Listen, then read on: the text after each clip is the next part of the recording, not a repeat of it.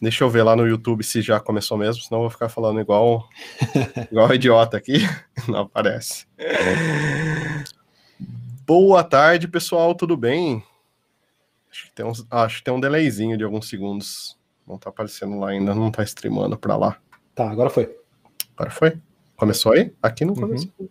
Aqui começou. Ah, beleza, foi. Deu um F5 aqui. Boa tarde, pessoal, tudo bem? Sejam bem-vindos a mais uma live aqui do canal. Hoje estou recebendo novamente aqui o Branas. Branas, seja Fala, muito bem-vindo novamente aqui, cara. Prazer, cara. Pô, prazer participar aí com você, com toda essa galera aí na hora do almoço, participando ao vivo. Isso aí. Vamos tentar melhorar o almoço do pessoal. Com certeza. espero. espero. Bacana. E a gente anotou um assunto aí para falar com vocês hoje que é um assunto bem alto, né? E o Branas fomentou esse assunto aí uns dois, três dias atrás, né? Três dias atrás, né? Ele gravou um vídeo muito bacana que tá, tá até aqui nos recomendados. Depois eu vou deixar aqui na, na descrição do vídeo também é, na descrição desse vídeo, que foi sobre SQL, né? Escrever as queries de uma forma pura ou usar ORMs, né? Acho que é a, a grande batalha do mercado de desenvolvimento. Aí, cara. Esse, da ferida. Foi, foi, engraçado, cara, porque, tipo, eu tava almoçando e eu acho que eu vi, de alguma forma, aquele meme do mude a minha opinião. Uhum. Não me lembro exatamente aplicado a quê. Uhum. Não, não me recordo. Aí eu sentei no sofá e assim, cara, eu, eu vou falar um negócio que, que eu sinto que é em relação ao ORM, né? Aí escrevi lá, escrever todo o código SQL manualmente é mais produtivo que e performático, né? Uhum. Que usar o ORM. Mude a minha opinião. Cara, eu fiquei um tempão pensando, clico ou não clico? Clico ou não tweeto? Eu acho que eu desisti e depois eu voltei, aí eu fui e tuitei. Tuitei e saí correndo, assim, né? Sim. E aí começou. E era domingo, tipo, sei lá, cara, uma hora da tarde, o horário mais improvável de ter alguém no Twitter ali uhum. é, ouvindo. E aí começou a dar uma discussão boa, uma discussão interessante, assim. Acho que foi para um lado que as pessoas começaram a algumas a se identificar, uhum. outras a de certa forma falar da sua experiência, algumas contestando, outras não. É, muitas acharam que era que era brincadeira, né? De certa uhum. forma, um pouco do post era uma provocação. Aí eu, ah, vou gravar um vídeo. Vim aqui pro quarto, gravei uma hora e meia, botei no ar. E tava lá, e aí começou. Aí o negócio foi indo. Engraçado. Oh, que bacana, cara. É legal quando a gente acerta assim na veia, né? Porque pega as dores de outras uhum. pessoas, uhum. né? A gente tava, tava comentando com você antes aqui, né? E no privado, falei, meu, às vezes a gente fica um mês pensando num conteúdo, elaborando, solta uhum. e assim, não atende tão bem quanto às vezes a gente tem aquele estalo, né? E fala, nossa, agora, agora é. foi. E eu, eu, eu, também abri no Instagram para o pessoal mandar uh, perguntas por lá, recebemos bastante pergunta, tem bastante uhum. coisa aí. Mas acho que para começar a gente pode desmistificar um pouco a questão assim, ORMs, queries, performance, é, produtividade, né? Que é uma outra coisa que o pessoal justifica muito a questão do, dos ORMs uh, por questão de produtividade, né? Então, uhum. já de cara, assim, é, saber o que, o que tocou seu coração né, nessa questão assim, de, de queries versus ORM. Pois é, cara, falar um pouco assim rapidamente de como que eu, que eu vejo a situação, né? Eu comecei a programar profissionalmente por volta de 2001 e eu peguei uma fase onde não se usava muito ORM. Então a gente fazia tudo na mão, na época era, é, usava Java, então uhum. era com JDBC, então uma arquitetura bem simples, JSP Servlet, uh, uma camada de, de serviço e uma camada de dados, os famosos Data Access Objects, uhum. né? Em que você implementava escrevendo SQL, tá tudo bem. Só que na época com Java 1.3, 1.4, você, você não tinha ainda generics, você não tinha annotations. Então, para você pegar o result set que voltava de uma, de uma query, por exemplo, e converter em entidade, dava muito trabalho. Você tinha que fazer o cast, você tinha que popular literalmente o result set, ponto, get, coluna tal, ponto get string, ponto get int. Era chato, não, não era, era meio trabalhoso assim, sabe? E aí, quando veio o Hibernate, isso foi 2003, se eu não me engano, já tem 18 anos. É. é foi foi uma, uma, certa revolução, porque você, principalmente para quem estava ali já cansado de escrever tanto, é, essa não tanto pelo SQL, tá? Muito por esse Sim. trânsito é, entre o que o result set retorna e, e, o que a tua aplicação utiliza em termos de entidades. E aí você fazia um mapeamento, na época usando XML ainda, né, os .hbm.xml, e beleza, e aí você mapeava as tabelas e uh, você conseguia fazer muita coisa de uma forma mais, mais produtiva. É, aí entra a produtividade que tanta uhum. gente falou. É, só que aí, com o passar do tempo, né, eu usei Hibernate entre 2003 e 2013, mais ou menos, então quase 10 anos seguidos, né? Óbvio que as coisas evoluíram, né? Veio o JPA, né, que é o Java Persistence API, que, que deu uma padronizada, porque existiam outros, né? IBAT, Toplink, né? Imagino que no mundo Microsoft também tem os seus... ADONet, datasets, é... uhum. N-Hibernate. É, exatamente. E aí, é... o que, que eu comecei a sentir? Primeiro ponto é, eu me afastei do SQL e, e passei a pensar só ORM. Para a maior parte das coisas que davam certo, que eram simples, inserts, updates, deletes, queries onde você consulta pelo ID da entidade, super fácil. Cria um repositório genérico, retorna os dados, tudo vai funcionar bem. Tudo que fugia disso, na época você usava um negócio chamado HQL, Hibernate Query Language, que era uma espécie de SQL é, convertido para uma linguagem que, que tinha a habilidade de montar os seus, uh, as suas entidades, Legal. Só que você tinha que aprender essa tal dessa query language. Uhum. Ela nunca que, que era, seria capaz de se aproximar tanto do que você tinha condições de fazer com, com, com uma query que você escrevesse usando SQL. E o que, que eu senti? Que eu me afastei da SQL, então eu. Tipo CSS, sabe? Quando você começa Sim. a usar um Bootstrap, que você começa a usar alguma tecnologia que faz para você, Java Server Faces, você se afasta. E aí eu comecei a ver que, primeiro, eu não sabia SQL, eu sabia pouco, sabia o básico, né? Sabia, uhum. sei lá, fazer uma cláusula where, mas não sabia fazer um join, não sabia fazer, de repente, um group by, não sabia fazer uma, uma, uma, agregação. E aí eu comecei a ver que os sistemas que eu desenvolvia começavam a ter uma performance ruim, porque eu não sabia o que eu estava fazendo com o ORM e como era esse reflexo no SQL. Comecei a estudar SQL, e quando eu fui para o ORM tentar fazer essas coisas, eu sentia muita dificuldade, porque ficava, sem brincadeira, uma simples query ficava um algoritmo de 20 Sim, linhas, cara. com criteria, com projection, e os group bys todos alinhados, e tipo uma, com uma domain specific language, com uma DSL, e assim, não tem como me convencer que isso é uma coisa boa. Difícil, uhum. assim. É, dava um puta trabalho, não era muito manutenível, e no fundo você queria query. Então eu comecei, agora para concluir a, a, curta história, uhum. a a muitas vezes escrever a query nativa, né, que acho que é o que todo uhum. mundo acaba fazendo. E na minha transição para JavaScript, lá por 2013, no back-end, quando a gente foi para Node, não tinha um ORM no mesmo nível do Hibernate, então eu me vi na situação em que, cara, vamos voltar a escrever queries. E aí eu tô já há uns oito anos escrevendo queries nativamente, e uhum. para mim, na minha experiência, para o tipo de sistema que eu desenvolvo, tem sido, obviamente, mais performático, mas, na minha visão, acaba sendo mais produtivo também, se eu comparo com a minha experiência lá atrás. Opinião. Né? Tá, não, perfeito, perfeito. E eu acho que são pontos interessantíssimos, porque é, a gente, às vezes, de fato, abstrai tanto a sintaxe né, do, do SQL e que a gente acaba esquecendo, cara, do, do que tá rodando por trás, tá rodando uhum. por baixo dos panos. É, existem situações, por exemplo, que tem muita coisa que é tão delicada, cara, você vai precisar até do auxílio de um DBA, Alguém uhum. que manja muito de, de fine tuning para fazer. Tem coisas que a curto prazo são performáticas, meu, uhum. vai enchendo o banco, vai tendo um monte de registro nas tabelas, vão inflando. Uhum. Daqui um ano, cara, essa query tá imensa. E aí, como que você faz numa situação dessa, entendeu? Então, uhum. eu acho que esse ponto, assim, de é, abstrair tudo não é legal, tanto que eu ensino, por exemplo, SQL, e o pessoal às vezes brinca, né? Fala assim, pô, aprender SQL, depois vou aprender Entity Framework. Fala, mas cara, o Entity Framework vai gerar query para você. Uhum. Beleza, ponto, tá? Mas sempre ele vai conseguir fazer isso? Não. Algumas situações vão ser muito mais performáticas você escrever a query. Assim como você uhum. pode achar que você está sendo mais performático que um ORM e fazer mais cagada nas queries. Uhum. é um ponto. É, então, essa questão Uh, eu acho que é, é, total válido a gente ter esses dois, essa comparação entre esses dois mundos aí e saber um pouco de, é, de cada um deles, né? E saber até a questão da performance, o que mata a performance, o que não mata a nível de banco, se acessa ele toda hora. E a questão do domain specific language também, né? De ter tudo aquilo dentro, é, às vezes, de um, link, né? No, no caso da TNET, que é o Language Integrated Query ali, por exemplo. Uh, meu, você vê cada coisa absurda, assim, porque a pessoa não quis é, descer no banco criar uma query ou acessar uma view que fosse qualquer coisa a, a nível de banco, entendeu? Tipo, nossa, ela trocou domínio, trocou todas as coisas para fazer uma leitura é, usando o link e falar, meu, isso aqui você podia ter, criar uma view, criar um model aqui, fazer um select nessa view, pronto, acabou, uhum. matou o problema, entendeu? Então. Uhum.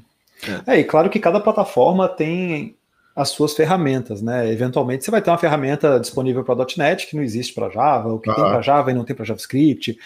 Então tem que também observar esse tipo de coisa, né? O pessoal vem falando muito sobre novos ORMs, ORMs um pouco mais inteligentes, que geram queries melhores. Esses ORMs têm dialetos que você adapta para cada banco, então sim, quanto melhor a qualidade desse dialeto, melhor o resultado, não vai ser o mesmo para todos os bancos. Uhum. Mas eu acho, eu acho assim, ó, tem que levar muito em consideração o modelo de dados. E, e, e quando a gente pensa em modelo de dados, é o que mais muda a experiência que você vai ter com esse tipo de ferramenta. Porque, claro, pensa assim, ah, eu vou fazer um aplicativo, vou fazer uma coisa mais curta, mais simples, um pouco mais focada, com poucas tabelas, ou, ou mesmo que as tabelas não tenham, por exemplo, chaves muito compostas, chaves que sejam herdadas.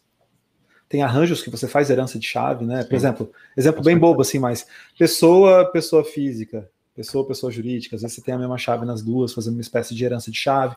Então, quando você começa a pegar essas perspectivas, e você tem que deixar o ORM se resolver, ele, ele te exige mais mapeamento, normal. Né? Então você vai ter que começar a mapear mais coisas. Eventualmente você pega um banco de dados uh, legado, e eu vejo muito isso às vezes, em que se você para para olhar os relacionamentos, eles são meio cíclicos, eles não fazem tanto sentido, tá mal modelado. Então, quem tá mapeando sofre pra caramba. Sofre, cara. Que é, é, um outro cenário também que a gente não pensa, né? A gente sempre acha que uhum. vai encontrar o banco na melhor situação possível, né? Exatamente. Mas isso não é verdade, né? Às vezes tem uns bancos que a gente vai lá, não, mas era para ser assim. Era para ser assim, mas não é. É, ele é protegido contra. É um banco protegido contra o RM, né? Não tem como ma mapear aquela desgraça, entendeu? Pô, cansei de pegar esses casos. Então, é, também é, já peguei alguns casos desses. É, porque o RM, ele é, de certa forma, um pouco tudo ou nada. Uhum. Porque você vai fazer uma query, essa query bate em 20, 30 tabelas, você vai ter que modelar as 20, 30 tabelas, vai ter que mapear tudo isso. Uhum, e essas te levam a outras. Então, assim, é um trabalho que às vezes, quando você vai fazer em um sistema que está sendo migrado, tem diversos casos que você vai sofrer um pouco. Claro que a gente brinca essa questão de ah, é muito raro uma empresa mudar de banco de dados, que, que é um dos fatores que todo mundo bate, todo mundo fala. Uhum. É, assim, banco de dados sintaxe SQL, se você tem alguma perspectiva de que você vai um dia mudar de banco de dados, você pode tomar certos cuidados e usar é, padrão ANSI, um padrão que seja compatível entre uhum. bancos. Ainda assim, você vai ter problemas, porque, Sim, claro, muitas vezes a realidade do MySQL é diferente da do Oracle, então vão ter diferenças principalmente de tipos de dados. Tipos de dados mudam. Por exemplo, no Postgres, eu uso o tipo de dado JSON, né, que depois mudou para JSON-B é, é um tipo de interação que eu faço para dado não estruturado. Então é como se eu tivesse um NoSQL dentro do banco relacional. Aí você vai dizer assim: ah, mas faz sentido isso? Faz, porque pensa comigo. Eu tenho um sistema financeiro gigante, super relacional, super relacional, com muito conceito relacional. Só que aí eu tenho a configuração de um gateway de pagamento e a credencial do PagSeguro é diferente da credencial do Mercado Pago, que é diferente da credencial do Pagarme, que é diferente da Stripe, que é diferente do PayPal. Então, por que, que eu vou criar uma tabela para cada conjunto de credenciais um se eu posso criar uma coluna JSON onde eu guardo esses metadados, esses dados que variam de acordo com o tipo de, de gateway de pagamento que eu estou usando, e, e, eu simplifico o meu modelo. Exatamente. Então, é uma vantagem. Um, um, outro, um outro cenário, metadata, por exemplo. Por exemplo. Né? Eu tenho metadata em, em, em, tabelas aqui que são JSON. Alteram com muita frequência. Então, eu quero salvar qualquer informação. E eu não sei qual a informação que é essa. Uhum. Vou criar uma tabela, chave, valor, fazer esse mapeamento Exato. através de um dictionary. É, não faz sentido, entendeu? Você manda um JSON para lá. E... Agora, o que não pode é ficar criando um monte de. uma tabela só com um monte de campo é. JSON, né? E salvando isso aí, porque, obviamente, é. vai pesar, né?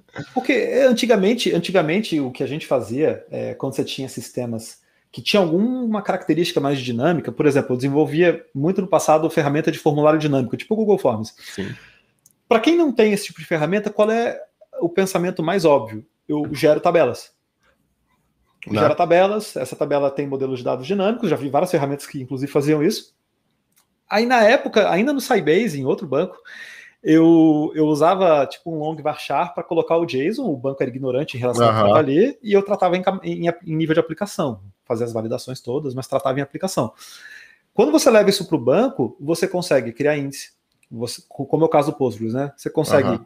pesquisar Exato. dentro desses campos. Né? Exatamente, retornar, porque um problema seria, poxa, eu tenho um conjunto de dados muito grande dentro da coluna que, que abstrai um JSON e as minhas queries vão ficar muito pesadas. Mas não, você pode retornar um subconjunto, uma propriedade Exatamente.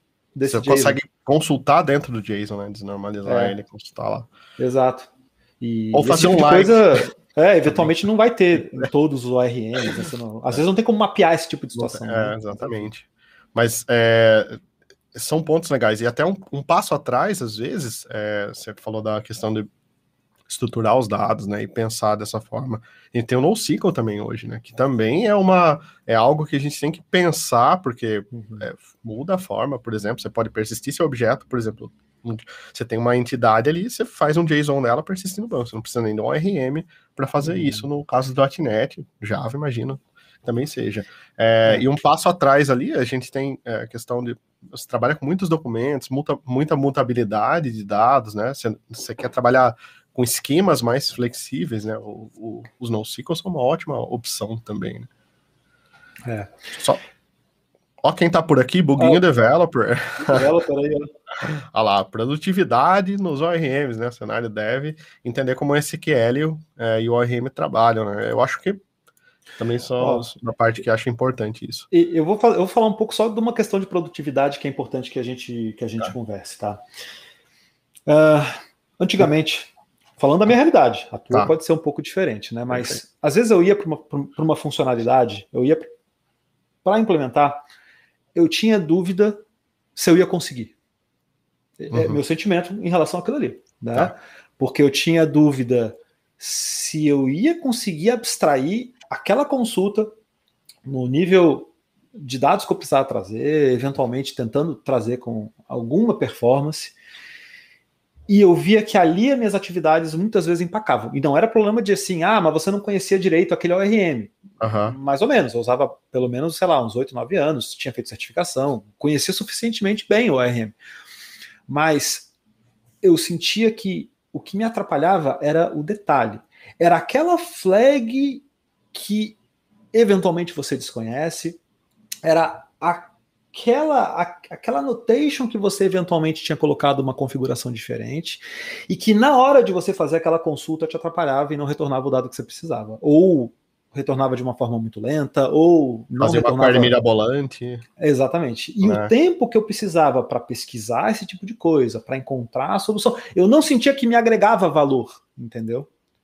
Então, eu sabia exatamente o que eu queria se eu fosse me expressar com, com SQL, eu ia lá, eu escrevi. Muitas vezes eu até escrevia query no SQL, no, no SQL e queria fazer o RM retornar a query igual. Uhum. Mas isso eu estou pegando, infelizmente, aqueles 20% dos casos, mas que te trazem 80% dos problemas. Perfeito. Entendeu? E do valor do software, às vezes, né? E eventualmente do valor do software. Valor e aí software. eu confronto hoje com o cenário de, de, de possibilidades que eu tenho Vale lembrar, eu trabalho em aplicações financeiras extremamente transacionais, com muita estatística, com muito relatório, com muito tudo que você imaginar em termos de banco. Por exemplo, eu tenho módulos que lançam, disparam muito e-mail. Então, são processos em batch que pegam muita informação do banco, e como você falou, né, os dados crescem, você, você cai, cai, na casa do milhão, cai na casa do bilhão de registros, tem query que não roda. É. Assim, ó, é, e aí você tem que aproveitar tudo que você puder. Window Function, por exemplo, Uhum. Né? Você tem que aproveitar tudo que você puder a, a, ao nível de SQL para que você consiga entregar aquilo sem ter que o tempo todo escalar banco, sem ter que, que balancear leitura, sem ter uhum. que fazer um monte de coisa que às vezes é, não está ao teu alcance fazer naquele momento, vai te aumentar o custo. Então é um pouco isso. Eu acho que é um ponto interessante, cara. E assim, é, o que eu falo pro pessoal, por exemplo, eu, tem um material que eu tô. Até mandei uma aula ontem pro pessoal que eu tava preparando a Dapper, que é um micro ORM, tá? Ele faz, ele faz bem essa questão que você falou do uhum. parse do objeto ali, do, da, da linha do SQL, um parse por objeto. Basicamente isso, tá? Uma coisa bem mais light, bem mais leve, e você consegue escrever suas queries manuais ali. essa, essa ter essa experiência de escrever essas queries, eu acho que é importante, é, principalmente para esses cenários, porque quando a gente vai para o RM, é muito detalhe, cara. Parece que são poucos detalhes, mas não são. Por exemplo, no caso nosso, .NET, é, Entity Framework, por exemplo, se você colocar um, um to-list no lugar errado, ele vai executar sua query e vai fazer o filtro em memória. Meu, você imagina isso num milhão de registros? Ele vai parar o banco e o servidor uhum. da aplicação. Vai parar os dois, porque vai estourar a memória da aplicação e vai dar uma query de um milhão de registros no banco. E vai filtrar isso em memória. Então, é igual você falou, são detalhes, são pequenos detalhes, mas que podem custar muito. Uhum. Relação à produtividade para CRUD, por exemplo, Create, Read, Update, é, Delete. Indiscutível. Meu, botão direito, ter for templates, que o Aspinet usa bastante lá, gera as telas e Acho que não vai, uhum. não, não tem gargalo em queries é, que são, são bem mais simples, né? Um select, eles vêm trabalhando muito para otimizar uhum. as queries, as quais, se você pegar primeiras versões dentro framework com versões de agora, as queries são muito mais otimizadas, o que é óbvio, né? Porque mais tempo de vida, o pessoal tem muito mais tempo para melhorar. Então, tem coisas que ele chega perto desse Dapper, que é um micro RM que, que eu comentei, em questão de performance, ou seja, ele está quase batendo ali no, ah, no, no, na, na query pura, tá? São, são queries mais simples. Agora, entram recursos novos, que nem o then include, que você pode uhum. é, pegar um, uma, um conjunto de registros e então incluir um filho. Ele vai dar um subselect. Uhum. Só que você sabe qual que é o custo de um subselect?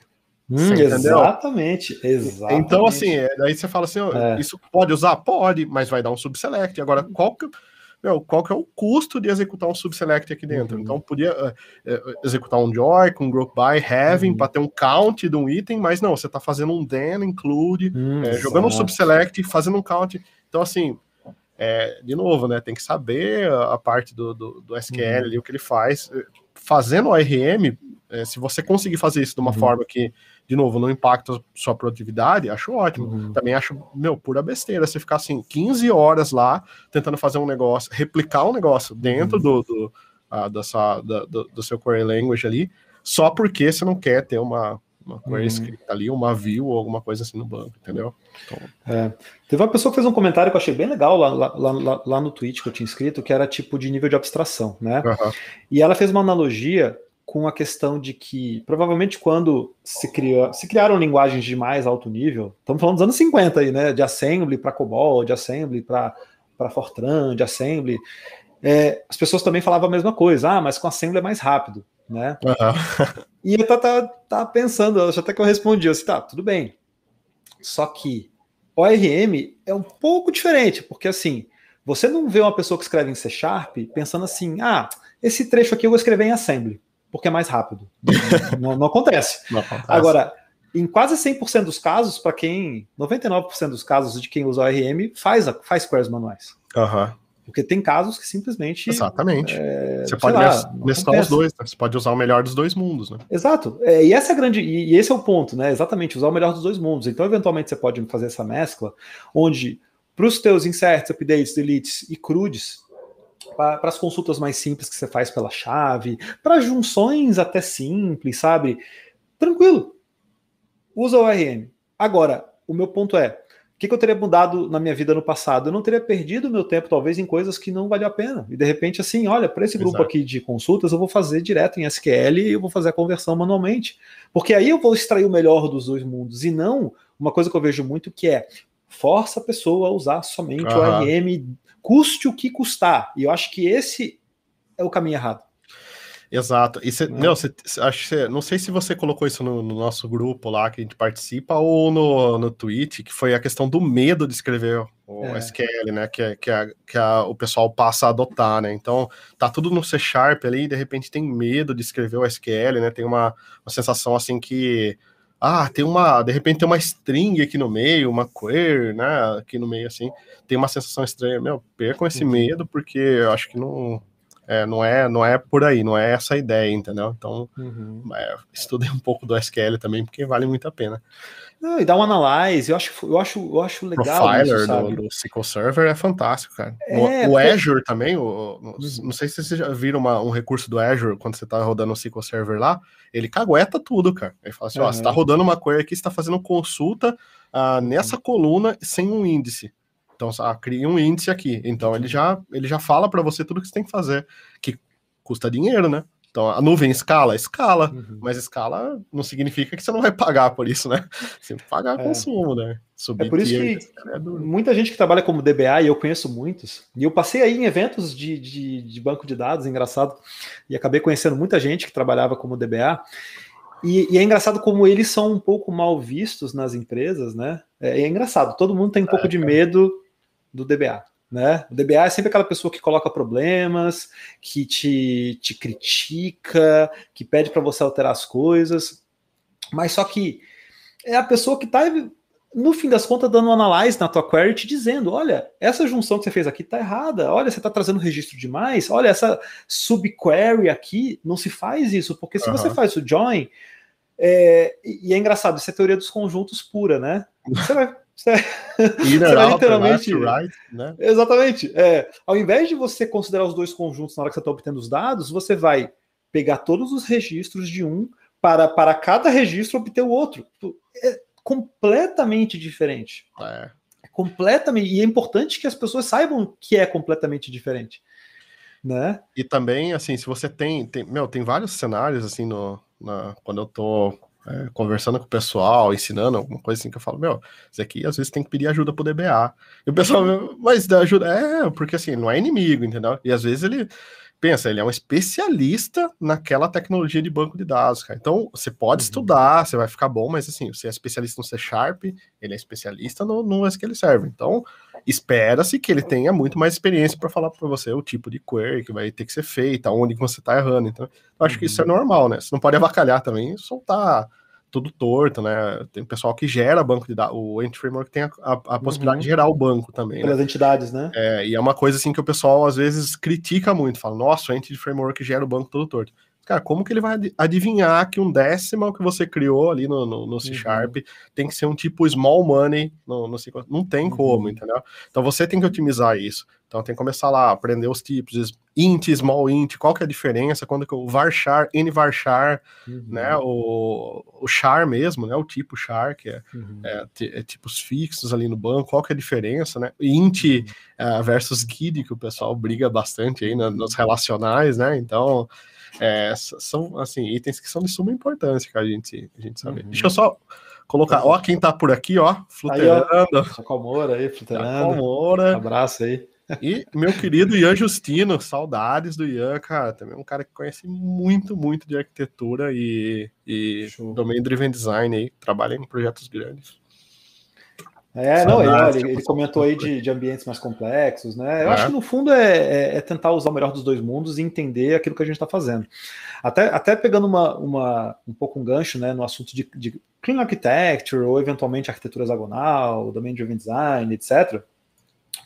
Como é que as coisas funcionam, né? Eventualmente você vai ter essa camada de, como o nome já diz, né, mapeamento objeto relacional um pouco mais deslocado para fora do domínio. É, e aí você vai ter que ter algum adapter que faça um pouco a conversão, porque não faz sentido também você trazer para dentro do seu core espelhos de tabelas, porque no fundo você mapeia é. objetos para tabelas, correto? Exatamente. É, então, por exemplo, eu tenho uma fatura, fatura de cartão de crédito.